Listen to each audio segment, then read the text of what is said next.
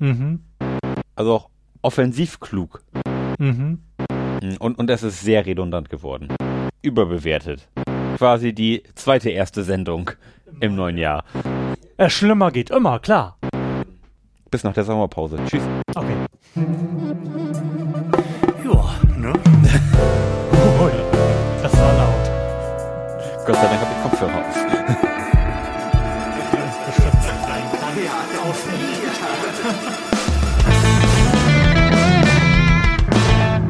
Herzlichen Glückwunsch zur 43. Ausgabe des Florian Primel Podcasts und um genau zu sein zur 43b. Denn Ja. im Rahmen der Transparenzoffensive dieser Internetsfunksendung verkünden wir hiermit, dass wir diese Sendung schon einmal aufgenommen und für scheiße befunden Ja. haben. Es ist quasi die zweite erste Sendung Im, neuen, Jahr. Frohes neues Jahr, also allen Ja. zusammen. Ähm, ja, wir waren jetzt über einen Monat inzwischen nicht da. Es wären eigentlich nur zweieinhalb oder drei Wochen gewesen. Aber bei der letzten Aufnahme waren wir offensichtlich beide nicht wirklich in der Lage, schon vernünftig zu senden. Wir haben uns etwas länger nicht gesehen und äh, waren beide von den Anfängen dieses Jahres gezeichnet, weshalb die Sendung, wie Lars eben gesagt hat, durch die Qualitätskontrolle gefallen ist. Ja. Aber grämt euch nicht. Ich denke mal, im Rahmen des ein oder anderen Beerly Recap werden wir die besten Versprecher aus der letzten Sendung und das beste Rumgestammel im Rahmen einer Sendungsinception auch mal einspielen. Genau, aber um es kurz zusammenzufassen, Weihnachten war schön, Silvester war schön, ich war in London, du hast gegessen. Und jetzt sind wir So war's, genau. und diese vier Sekunden Satz haben wir in der letzten Sendung in epischer ein Stunden Breite vor uns hingebrabbelt und ich habe beim Reinhören festgestellt, das können wir irgendwie so nicht machen. Nee, das war doch zu viel Privates. Ja, definitiv. Ähm, ja. Und Ja. da wir aber auch, es auch jetzt schon wieder später haben, Hm, denn ähm, wie wir auch in der letzten Sendung erzählt haben, sind wir gerade damit beschäftigt, zusammen ein Album aufzunehmen. Lars im Rahmen seiner Funktion als Schlagzeuger besagter Band und ich als Produzent und haben da gerade ein bisschen dran rumgefuhrwerkt an den Songs. Aber ich denke, auch das ist eher was für ein Beerly Recap oder sowas. Weshalb wir beschlossen haben, diese Sendung mit Kombinatorfragen zu bestreiten. Denn jetzt 20 Minuten in den politischen Kompass wieder einzusteigen, ist ja auch irgendwie nicht der Bringer, ne? Ja, wir, wir könnten noch kurz darüber sprechen, was sich die ersten Wochen in Amerika ereignet Mhm. hat und, und wie wir das so finden. Aber auch das wäre ja klassischerweise ein Recap-Ding, ne? Aber du kannst gerne ja, aber es, es, es, ist- es ist ja so heiß. deine Meinung kundtun. Ja, mach doch die mal. Leute sind heiß. Ja. Die Gemüter sind heiß, ich bin heiß, du bist auch ein bisschen warm. ähm, ja, der The Donald ist jetzt Präsident der Vereinigten Staaten. Und ich sag mal so, es ist gelaufen, wie man es erwartet hätte. Und zwar noch radikaler vielleicht. Aber, also es, also ich, ich, Dir fehlen die Worte. mir, mir fehlen die Worte, was, wie sich dieses Mhm. System da gerade in absoluter Rekordzeit zerlegt. Ja, das ist wirklich der Wahnsinn. Also wir, Ja. wel, welchen schreiben wir denn heute? Wir, wir schreiben heute den 31. Januar. Mhm. Ähm, der Vorstand des Außenministeriums ist Genau. mittlerweile zurückgetreten. Oder zurückgetreten worden, wie der Guardian ja berichtete. Ja, auf jeden Fall ist er nicht mehr da. Richtig. das Ähm. heißt, gerade in dieser Übergangszeit haben sie eigentlich niemanden, der vernünftig die auswärtigen Beziehungen Ja, regelt. keiner weiß, So was what? Phase ist. Mhm. Ähm, und es dürfen viele Muslime nicht mehr einreisen. Es gibt so eine kleine Liste an Ländern, Mhm. Die auch völlig random zusammengestellt ist. die aber schon unter der ähm, Obama-Regierung als solche definiert wurden. Okay. Ähm, das hat Obama einmal irgendwann definiert, dass diese Staaten die Staaten sind, aus denen irgendwie gefährliche Leute kommen. Mhm. Ähm, er hat es ja aber nicht in der Form umgesetzt, wie es Trump es gesagt hat, der nämlich gesagt hat, hier darf die nächsten 60 Tage niemand mehr rein. Mhm. So. Woran man mal wieder merkt, man sollte solche Listen gar nicht erst anlegen. Ja, Irgendwann fallen sie despotischen Irren in die Hände und dann machen die damit ganz schlimme Dinge. Ja. Ja, und dann geschehen so Sachen wie Leute kommen in Amerika an, ähm, sind im Nimbus der Transitzone gefangen und Mhm. müssen irgendwann wieder nach Hause fliegen und Fünfjährige müssen stundenlang in Handschellen Ja. da sitzen, weil sie eine Gefährdung für die Sicherheit der Vereinigten Staaten von Amerika darstellen. Der absolute Wahnsinn, was da für ein kranker Irrsinn abgeht Das von diesem Wahnsinnigen, der jetzt auch noch der mächtigste Mann der Welt ist. Also das Also ist wirklich alle, erschreckend. die sich gedacht haben, dass der Wahlkämpfer Trump anders als der Präsident Trump Hm. agieren wird oder umgekehrt, ähm, die wurden jetzt eines Besseren belehrt. Was ich ja wirklich krass finde, ist, dass der Mensch, der sich im Wahlkampf verkauft hat als der große Dealmaker, Hm. als ich mache die geilsten Deals für Amerika, jetzt beschlossen hat, offensichtlich nicht einen Deal zu machen, sondern alles per Dekret zu regeln. Ja. Eigentlich wurde ja diese gesamte erste Woche mit Executive Orders bestritten, Mhm. was, wie ich mir kurz angelesen habe, ja auch keine bindenden Rechtsmittel in dem Sinne sind, sondern eigentlich nur gedacht war zu, als Konkretisierung von bestehenden Gesetzen. Ja, Aber Trump scheint da Politik draus zu machen. ja. Und wenn man sich das mal so statistisch reinzieht, also die Präsidenten vor Trump haben so etwa alle elf bis 14 Tage mal so eine Executive Order rausgehauen, um halt irgendein Gesetz zu präzisieren. Halt die, die präsidiale Meinung dazu kundzutun und zu sagen, ich bin aber der Meinung, man müsste das so oder so auslegen. Trump hat, glaube ich, in der ersten Woche, die er regiert, schon 20 bis 25 Executive Orders durchgehauen Ja. und dann da Klopper gebracht, die sich auf überhaupt keine Gesetze beziehen, sondern halt einfach sagen, ja, das ist jetzt äh, the ban list, Ja, Muslime kommen hier nicht mehr rein. ja. Also Krass. Wahnsinn. Wahnsinn. Ich habe auch ähm, gelesen, er ist jetzt er ist jetzt wirklich der Präsident mit der höchsten Dekret ähm, Outputrate. Mhm. Ähm, mir ist gerade der, der Name des Präsidenten entfallen, der über seine Amtszeit die meisten gemacht hat. Er hat aber in seiner achtjährigen Amtsphase irgendwie 3000 Dekrete erlassen. Ähm, ich sag mal so, wenn das so weitergeht, ähm, scheint Trump das doch toppen zu wollen. Davon ist irgendwie auszugehen.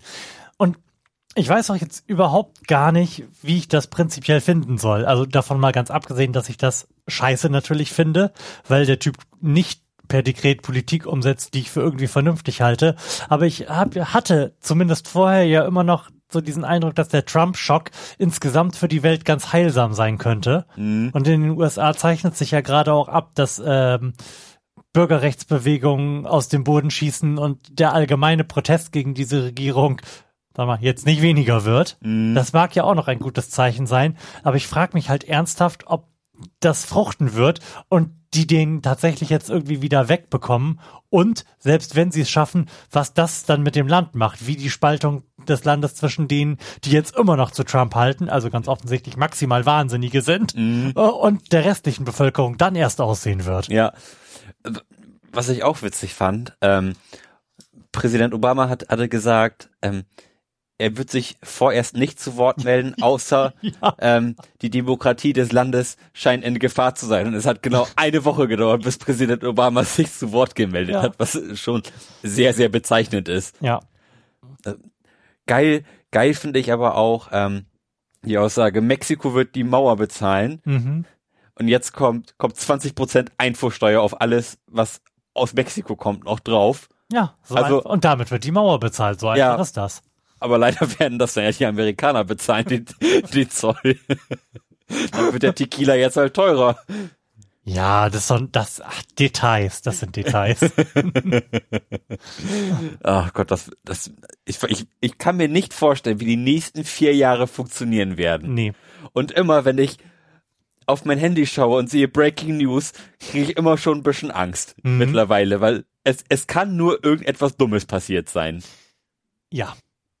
Also wirklich zutiefst erschreckend, was dieser Wahnsinniger, der da jetzt gerade anstellt. Was, was ich gerade bemerkenswert daran finde, ist, dass du die ganze Zeit dabei grinst und ich vermutlich auch, weil das halt eine so absurde Ja. Situation ist, aber eigentlich ist das nicht zum Grinsen. Nee, das ist eigentlich überhaupt nichts zum Grinsen. Und ich bilde mir irgendwie ein, dass das vielleicht in den 30er Jahren genauso gewesen ist, als da Leute wie wir einigermaßen gebildet und politisch interessiert über ihren Zeitungen saßen und sich über diesen komischen Wahnsinnigen mit dem merkwürdigen Bart in Deutschland Ja. lustig gemacht haben und sich dachten, oh, das werden ja jetzt interessante vier Jahre. Ja, ja, genau.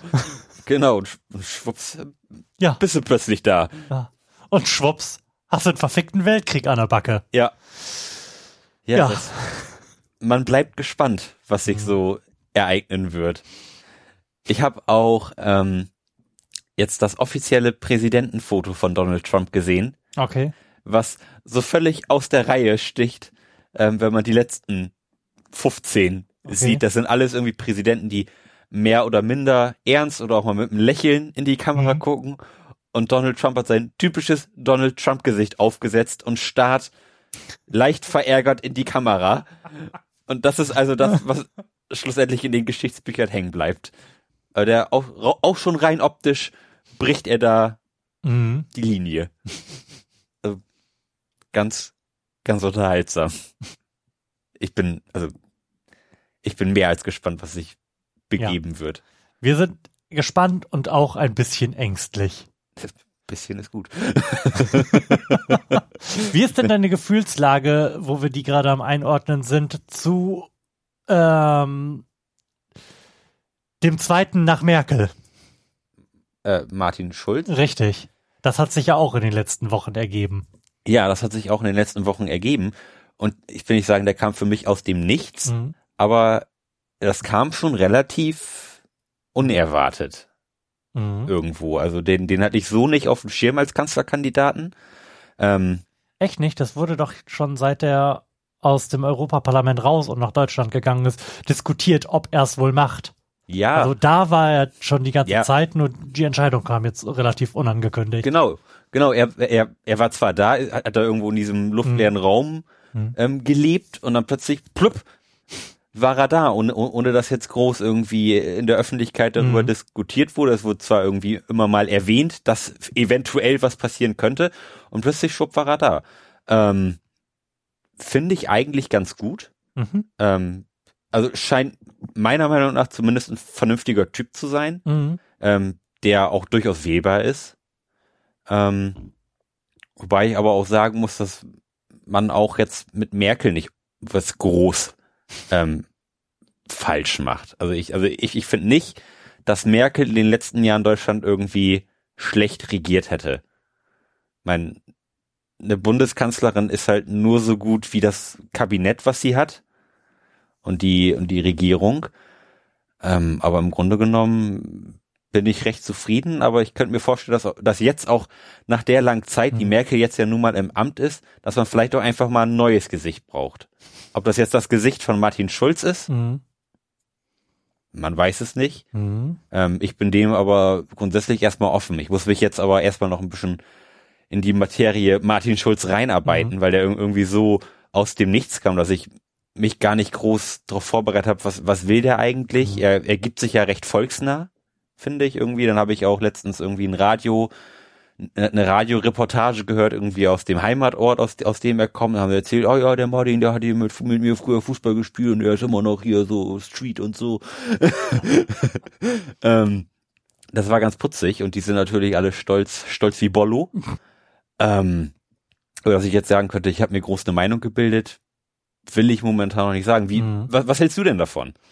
Ähm, bevor ich sage, was ich davon halte, muss ich kurz widersprechen. Ich habe kurz überlegt, ob ich es einfach dabei bewenden lasse, weil ich zu müde bin, um zu betonen, dass ich der Meinung bin, dass Merkel Deutschland sehr, sehr schlecht regiert hat. Hm, Die Findest letzten du? Jahre. Absolut. Weil? Nämlich gar nicht. Ich habe nicht den Eindruck, in den letzten, wie viele Jahre sind es inzwischen? Zwölf Jahren Merkel ist ja schon zwölf regiert worden zu sein, sondern maximal verwaltet worden zu sein. Ich habe nicht das Gefühl, dass irgendeine Entscheidung getroffen worden ist ähm, im Sinne einer politischen Utopie, eines Ideals, das in irgendeine vernünftige Richtung deutet. Und ich bin der Meinung, dass wir das äh, im Lichte der Herausforderungen, die so mit Globalisierung und Digitalisierung und allem vor uns liegen, dringend brauchen könnten. Wie zum Beispiel? Was, was, was, wär, was hätte man in deiner Meinung nach anpacken müssen?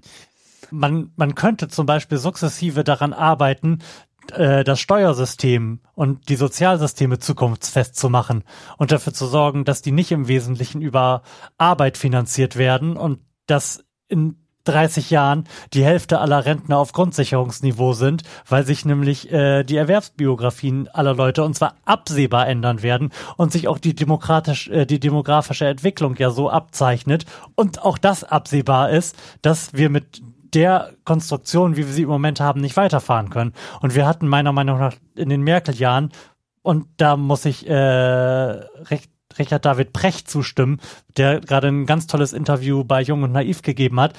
Ich glaube, dass die Merkel-Jahre im äh, Geschichtsbuch als verdammt verlorene Jahre dastehen werden. Da ist nichts zukunftsgerichtetes passiert. Man malt sich das jetzt so ein bisschen schön, weil, also gerade so als ähm, eher progressiv denkender Mensch, wie wir das ja sind, weil ja die, der Umgang mit der Flüchtlingskrise irgendwie ganz menschlich gewesen ist mhm. und ähm, weil sie ja auch den Atomausstieg gemacht hat. Mhm. Aber den hat sie auch nicht gemacht, weil sie den wollte, sondern weil sie die Bundestagswahl, äh, die Landtagswahl nach Fukushima gewinnen wollte. Mhm. Da, da steckt da ja jetzt kein Plan in dem Sinne hinter. Ich glaube, man verklärt sich das. Passiert ist da nicht wirklich was in Sachen Zukunftsfähigkeit. Ja. Ja, und Martin Schulz natürlich. äh, ähm, ja, aber auch irgendwo nein. Ähm, ich sag mal, die. Äh, schlimmer geht immer, klar. Ähm, also Schröder hat, hat ja damals irgendwie ganz gut vor, vorgelegt mit der Einführung von mit der Agenda, mit der 2010. Agenda 2010. Ja. Schröder war meiner Meinung nach auch der Letzte, der irgendeine Vision hatte. Die halte ich für völlig falsch, aber es war eine. Ja, da hat sich groß was getan, aber ich finde jetzt in den letzten Jahren ähm, hat sich außenpolitisch doch recht viel bewegt in irgendeiner Weise, was äh, Kommunikation zwischen Ländern angeht. Und das würde ich jetzt nicht sagen, dass sich nichts getan hat. Es hat sich vielleicht nicht grundlegend was für Deutsche geändert oder grundlegend was für, für Deutschland geändert, aber ähm, die, die Sichtweise der Welt auf Deutschland, die hat sich schon geändert. Und, ich, und die ist nicht besser geworden. Findest ich, also ich, also, also zumindest in meiner Au Außenwahrnehmung fun fun funktioniert Deutschland als, als Markenname jetzt besser. Das kommt, glaube ich, sehr drauf an, wo du bist. Also ich glaube, in Südeuropa sieht man das anders. Wo wir, bei, bei, wo wir beispielsweise die Griechenland-Krise genutzt haben, um sehr, sehr günstig an Geld zu kommen und dem schwarze Null-Fetisch hinterherrennen zu können. Während wir da immer noch Jugendarbeitslosigkeit von 40 Prozent in Griechenland haben ich sag mal so, die Euro-Krise ist seit acht Jahren ungelöst.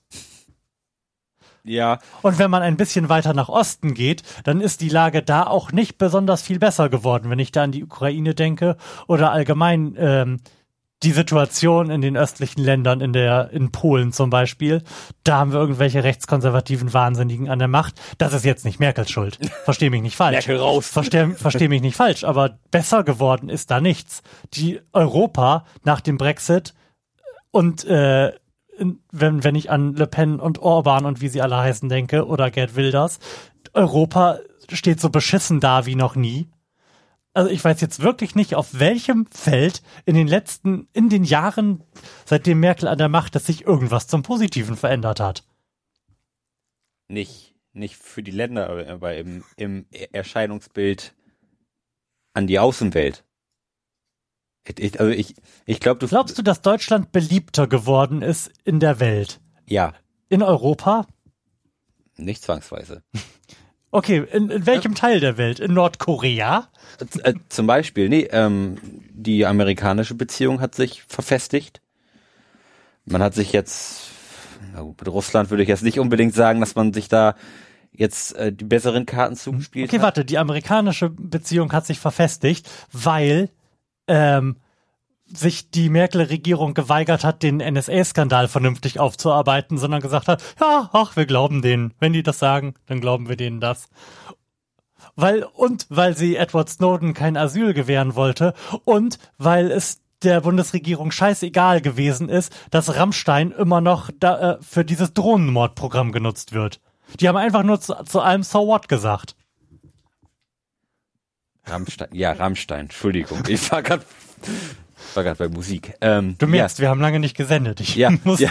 ich muss gerade hier ein bisschen eskalieren. Ich, ich habe wirklich, Wut muss ich hab, raus. Ja, ich habe wirklich kurz überlegt, ob ich es einfach dabei belasse,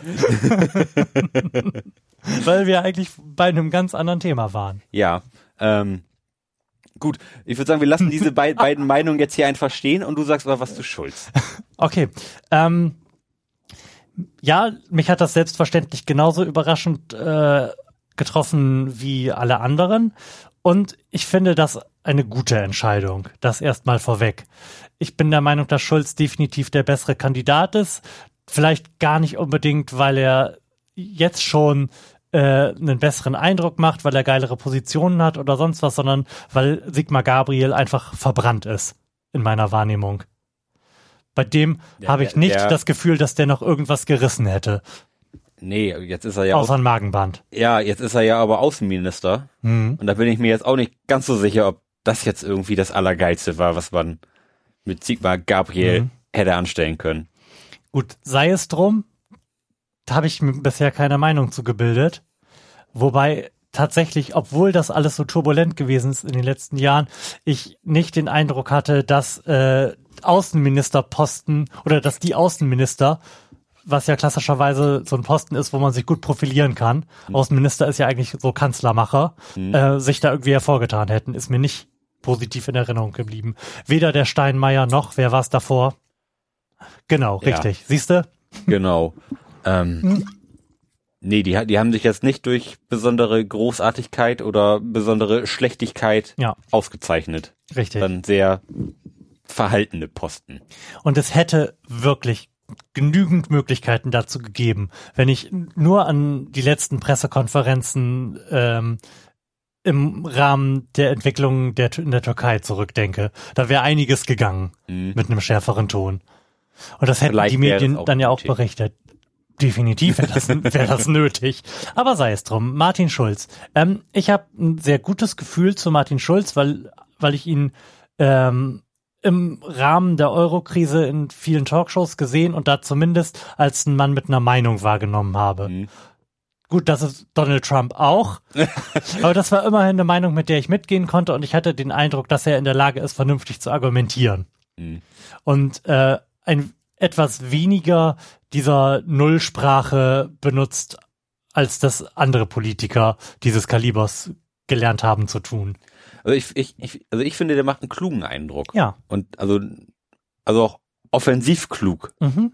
Mhm. Und das ist eigentlich eine Eigenschaft, die man, also die meiner Meinung nach ein Politiker auch haben muss, dass er auch Mhm. mal, wenn irgendwas falsch läuft, auch einfach mal sagt, was, was er, er denkt, ohne das Mhm. jetzt noch großartig mit irgendjemandem abstimmen zu müssen. Mhm. Und einfach mal gerade raus.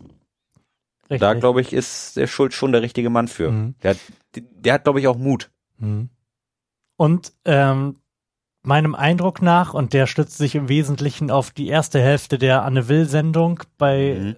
wo er gewesen ist, ähm, will er auch das, wenn ich jetzt sage, sozialdemokratische Profil der sozialdemokratischen Partei schärfen, nein, ähm, sich für soziale Gerechtigkeit stark machen und das als ein Thema aufgreifen. Und äh, ich denke, das ist die richtigste Entscheidung, die man in der SPD treffen kann. Ja.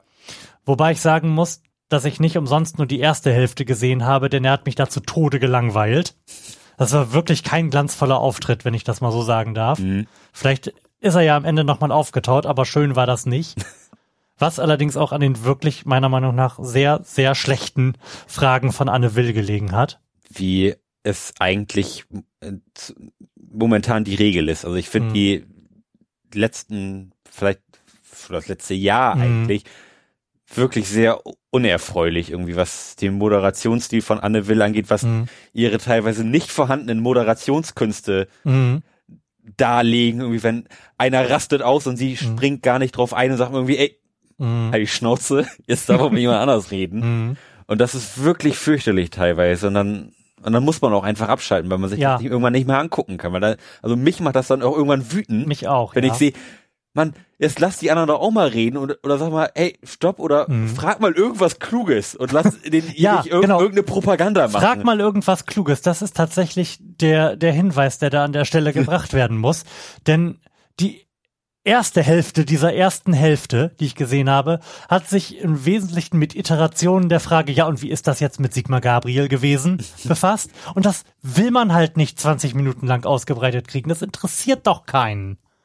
Und das ist halt, das ist wirklich ein ernsthaftes Problem gerade dieser Talkshow-Welt. Ja, das, das wollte ich sagen. Das, Die mir- das ist aber nicht nur ein Problem von Anne Will, das ist aber Ja. generell momentan Ja. so in der Polit-Talk-Welt. Ja, das ist halt alles ein auf Personen und Befindlichkeiten ausgelegter Empörungsjournalismus. Mhm. Und, und das ist sehr redundant geworden. Ja. Also da gibt es ja, glaube ich, einen Kreis von 30 Leuten, die sich abwechseln, immer durch die Talkshows schlingeln. Und nicht nur das, auch äh, thematisch ist das ja, Ja, da- da- gerade im letzten Jahr unfassbar redundant gewesen. Mhm. Es gab da so eine Monitorsendung zu, die sich halt alle äh, Sendungen angeschaut haben, die da ähm, im ersten und zweiten gelaufen sind, äh, was die großen Talkshows betrifft. Und 54 Prozent der Sendungen haben sich im weitesten Sinne mit dem Thema Flüchtlinge und Islamismus befasst. Mhm. Bildungspolitik, so fucking what? Wirtschaftspolitik, hoch, weißt du. Unglaublich, wirklich. Ja. Und dann, dann wundern sich, wundern sie sich die Medien, dass die Leute Angst haben und der AfD hinterherrennen. Mhm. Seriously. Ja. Das ist irgendwo selbstgemachtes Leid. Mhm. Gut, aber um wieder auf unser Thema zurückzukommen, ähm, auf den guten Madin. Ja. Martin, die alte Säge. Also ich denke, der Madin ist jetzt nicht unbedingt ein Gamechanger, aber die ähm, Umfragen für die SPD sehen ja jetzt tatsächlich schon wieder etwas besser aus. Mhm. Und ähm, ich habe die leise Hoffnung, dass so ein soziale Gerechtigkeitswahlkampf hinreichend Menschen motivieren könnte, jemand anderen als die CDU zu wählen, äh, dass am Ende zumindest die Möglichkeit von zum Beispiel Rot-Rot-Grün offen steht. Ob es jetzt gemacht wird, sei mal dahingestellt, aber die Möglichkeit wäre halt am Horizont zumindest schön. Denn ansonsten wählst du ja mit allem, was du wählst, Merkel. Ja. Ja. Ähm, das ist, also das, was du gerade gerade gesagt hattest, ähm, mit der S SPD, das, das finde ich auch richtig.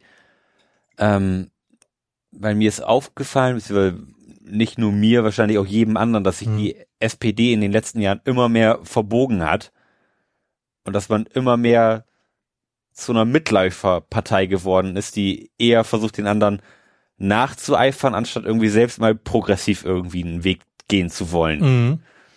Und das, Naja, andererseits ähm, wü- würde man jetzt so aus der eher rechten Ecke sagen, dass die CDU sich der SPD angenähert hat.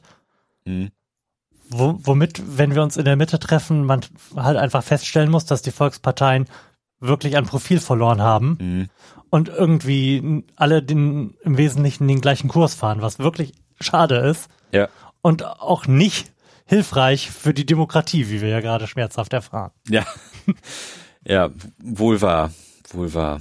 Ja, also man darf wirklich gespannt sein, was sich Mhm. die nächsten Monate in Deutschland und Ja. der restlichen Welt bewegen wird. Ja, das wird wieder ein sehr, sehr, sehr aufregendes Jahr. Mhm. Also ich bin auch ganz, ganz gespannt, was sich Und wir jetzt werden euch durch dieses Jahr begleiten. ja, mit allen ihren Höhen und Tiefen. Ja. Ähm, ich bin auch ganz gespannt, was sich jetzt in der Türkei begibt. Wie, wie sich dieses System Ich weiß gar nicht, ändern wird. wie, weißt du zufällig, wie viele Einwohner die Türkei hat ungefähr? So Pi mal Daumen. Nein, aber das kann ich dir in wenigen Sekunden sagen, denn ich habe ein Telefon. Denn ich glaube, so Internet. schrecklich viele sind es nicht. Also ich würde jetzt mal grob schätzen, ungefähr die Hälfte bis zwei Drittel von Deutschland. Nee, 75 Millionen. Oh, okay. Das ist also quasi Deutschland. Okay, krass. Hätte ich jetzt nicht gedacht. Denn worauf ich hinaus wollte, ist, dass jetzt inzwischen ungefähr 100.000 Beamte entlassen worden sind Mhm. und ich mich gefragt habe, wie dieses Land überhaupt noch funktioniert auf der Verwaltungsebene. Das ist schon eine relevante Zahl. 100.000, das ist schon eine, Ja. ist schon eine Menge, ne? Ich denke, die Schlangen an der Zulassungsstelle sind lang. Ja. ja, also das, äh, mir, mir fehlt es momentan an Fantasie, um mir auszumalen, wie sich das in den nächsten Monaten und Jahren da verändern wird. Wird Naja. das wieder so ein, Im Worst Case lädt Trump äh, Erdogan und Putin auf eine Yacht ein. dann sind die Big Buddies und äh, wir haben so eine Art Triple Entente der wahnsinnigen Despoten. Ja, was, was durchaus im Rahmen des Möglichen ist. Eben erscheint dir das auch gar nicht so abwegig, dass Erdogan und Trump auf irgendeine Art und Weise Best Buddies werden. Also vielleicht nicht, Nicht best Ganz Buddies, so, aber ja. es, es, die Möglichkeit zur Annäherung Ja. sehe ich auf jeden Fall gegeben. auf persönlicher Ebene. Ja, weil zusammen irgendwie im Hotelzimmer Pipi-Party feiern. Pipi-Party feiern. oder? genau, dann kommt Pudi noch dazu und reitet auf einen Bär durchs Zimmer oder so, was weiß ich denn.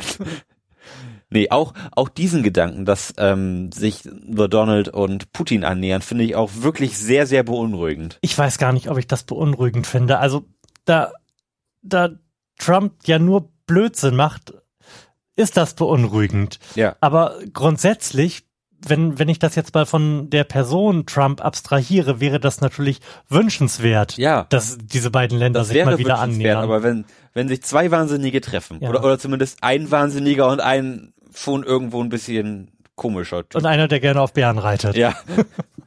Dann kann da eigentlich nichts Gutes bei rauskommen.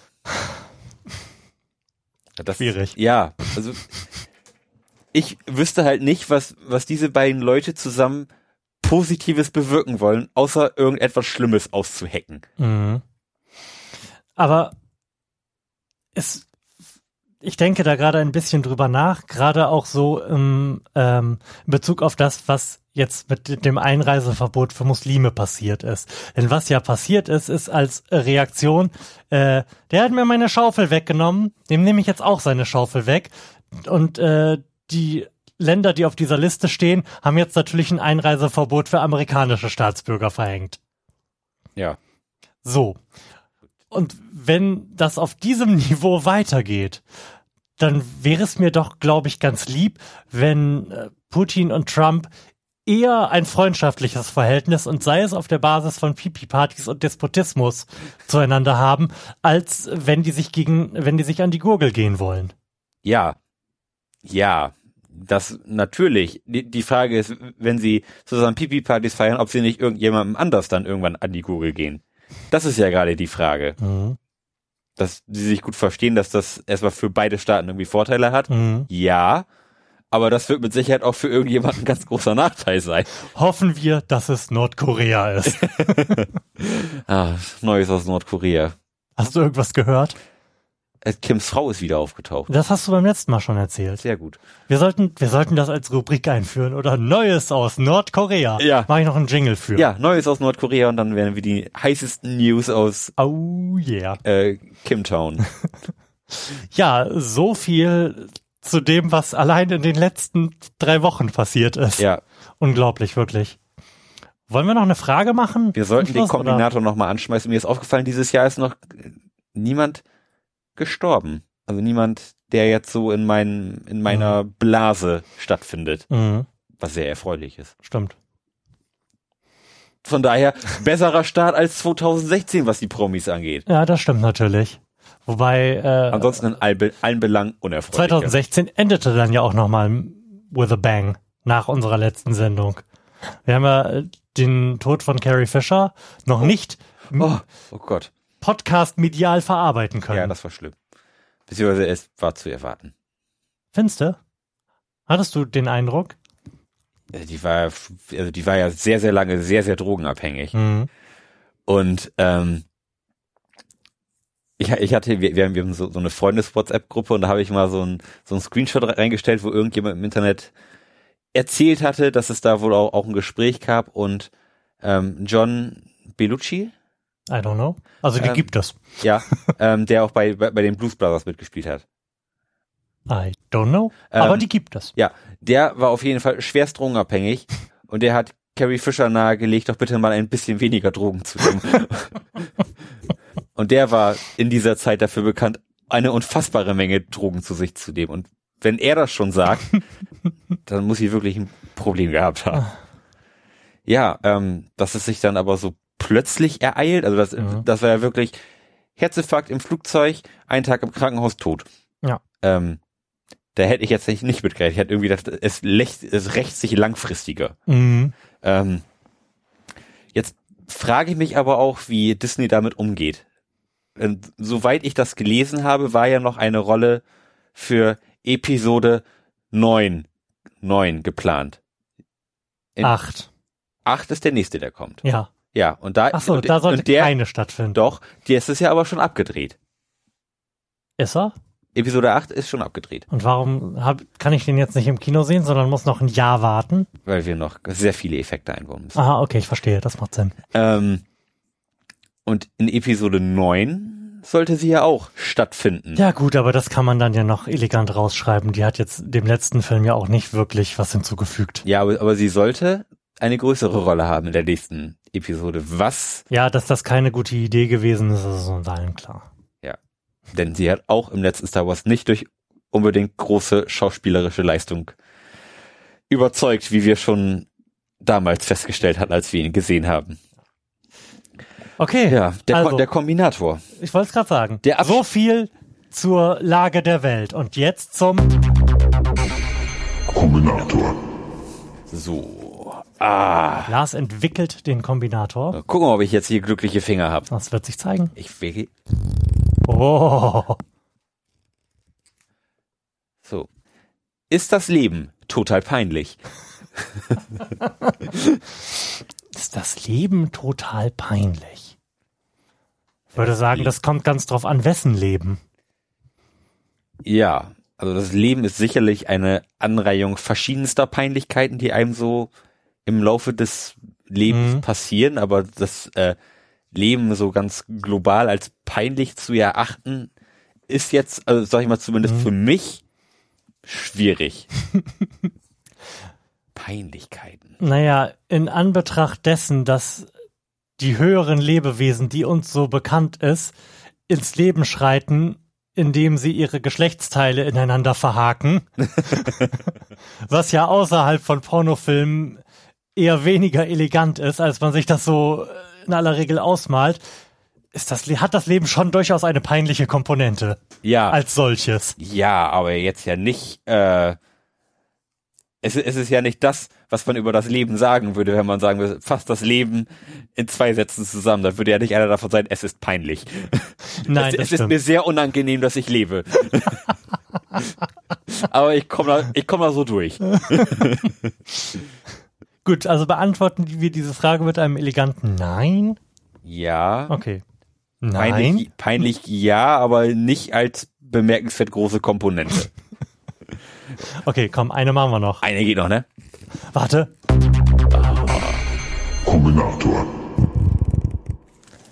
Oh, ist, nee, ich, ich kann ja schon wieder mit ist das Leben anfangen. so. Warum nicht? Ist Fluglärm völlig überbewertet?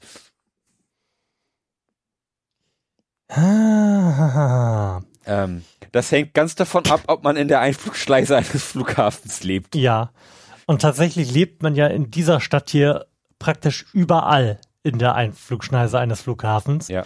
Tatsächlich ist es hier bei mir auf dem Land nicht so dramatisch, also eigentlich gar nicht so dramatisch. Ähm, aber ich habe das auch, also ich denke, man kann sich dran gewöhnen. Ja. Also ich kann da aus, aus erster Hand berichten. Mhm. Ich wohne di direkt in der Einflugschneise des Bremer Flughafens. Mhm. Ähm, Im Sommer fällt es auf, Mhm. ähm, so die ersten paar Wochen, wenn wirklich die ganzen Ferienflieger reihenweise starten und Mhm. landen. Ähm, aber dann ist es irgendwann nur noch so weißes Rauschen und dann ist es weg. Mhm. Und man wundert sich, fliegen gar keine Flugzeuge mehr, dann bist du mal kurz wieder achtsam und dann hörst du es wieder. Mhm. Aber das ist irgendwann so, so normal, irg- irgendwie wie, wie so Straßenlärm. Mhm. Ähm, das mag sich anders darstellen, wenn man wirklich kurz ähm, vor der Landebahn wohnt, Mhm. ähm, wo die Flugzeuge dann ja nochmal bedeutend tiefer Ja, aber fliegen. da wohnt man ja auch nicht. es gibt Leute, die wohnen da. Ja, ich weiß. Ähm, das, das ist dann wahrscheinlich irgendwie ähnlich schlimm, wie direkt neben der Autobahn zu wohnen. Mhm. Ähm, aber überbewertet würde ich jetzt Ja, die nicht. Frage ist halt, wer bewertet das? Ist das gesellschaftlich überbewertet? Hat das einen gesellschaftlich so hohen Stellenwert? Wird darüber berichtet und Leute tun da ernsthaft was gegen?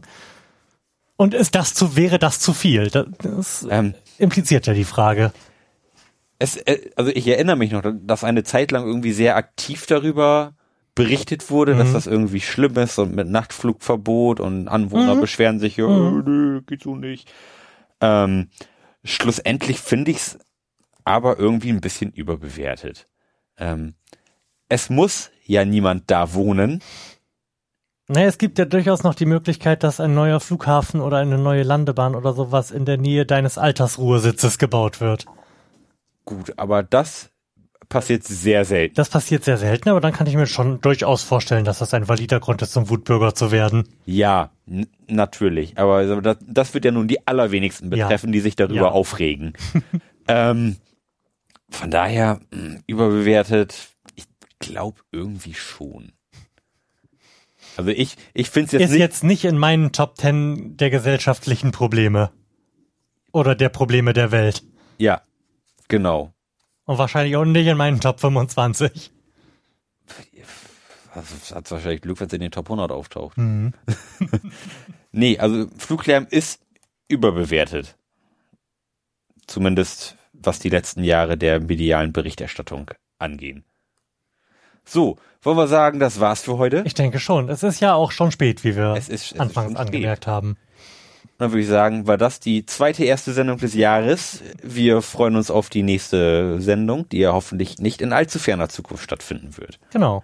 Wir geloben auf jeden Fall wieder zumindest zu versuchen, den Rhythmus des äh, letzten Jahres einzuhalten. Ja, genau. Monatelang nichts und dann wieder sechs Wochen hintereinander jede Woche eine Sendung. Ja, genau, so machen wir es. Also. Gut. Bis nach der Sommerpause. Tschüss. Tschüss.